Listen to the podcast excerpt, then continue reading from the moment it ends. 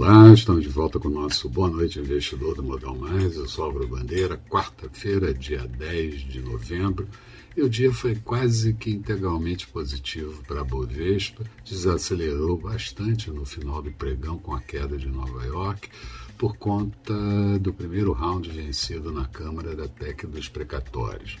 Mercado dos Estados Unidos mostrou realização de lucros de curto prazo e desacelerou durante a tarde com forte alta dos juros e também do dólar no mercado internacional. A divulgação da inflação nos Estados Unidos, medida pelo CPI, preços ao consumidor de outubro, assustou com uma alta de 0,9%, núcleo com 0,6% e no comparativo anual uma expansão da inflação de 6,2%, núcleo com 4,6%, no maior patamar de inflação desde o ano de 1990. Isso certamente vai testar a tolerância do Fed e não elevar juros nos próximos meses.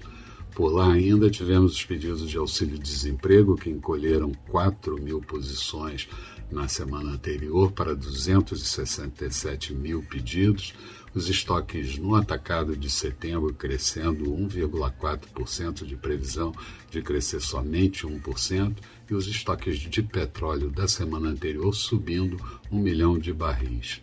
Na China, duas incorporadoras grandes, a Evergrande e também a Fantasia, com novos problemas de pagamentos de remuneração de bônus.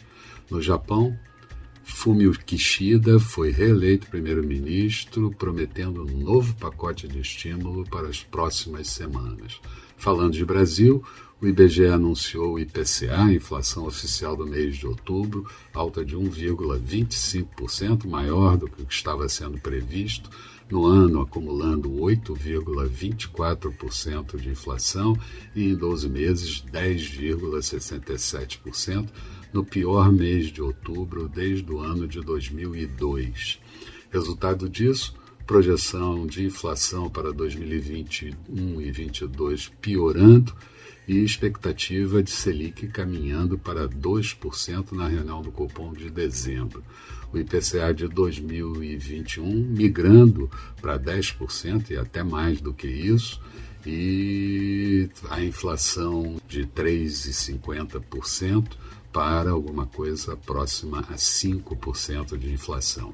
O Banco Central divulgou também o fluxo cambial até o dia 5 de novembro, uma saída de recursos de 1,75 bilhões de dólares, mas no ano ainda positivo em 17,7 bilhões de dólares.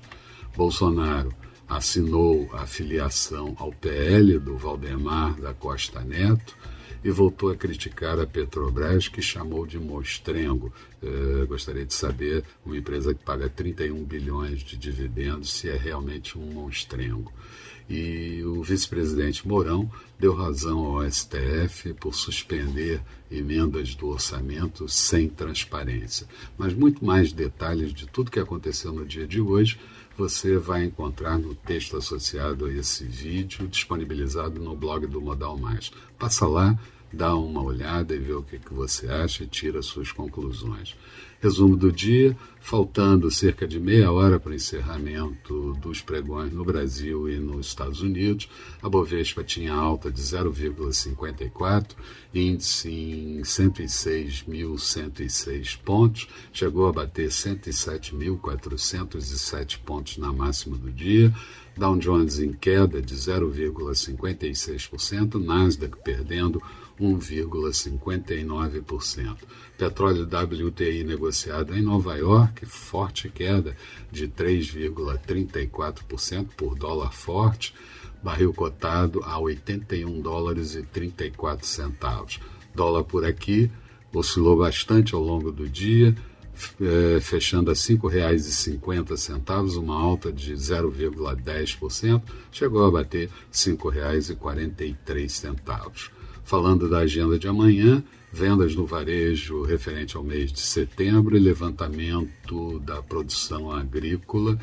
E nos Estados Unidos, nenhum indicador, já que é meio feriado do Dia dos Veteranos. Eram essas as considerações que eu gostaria de fazer.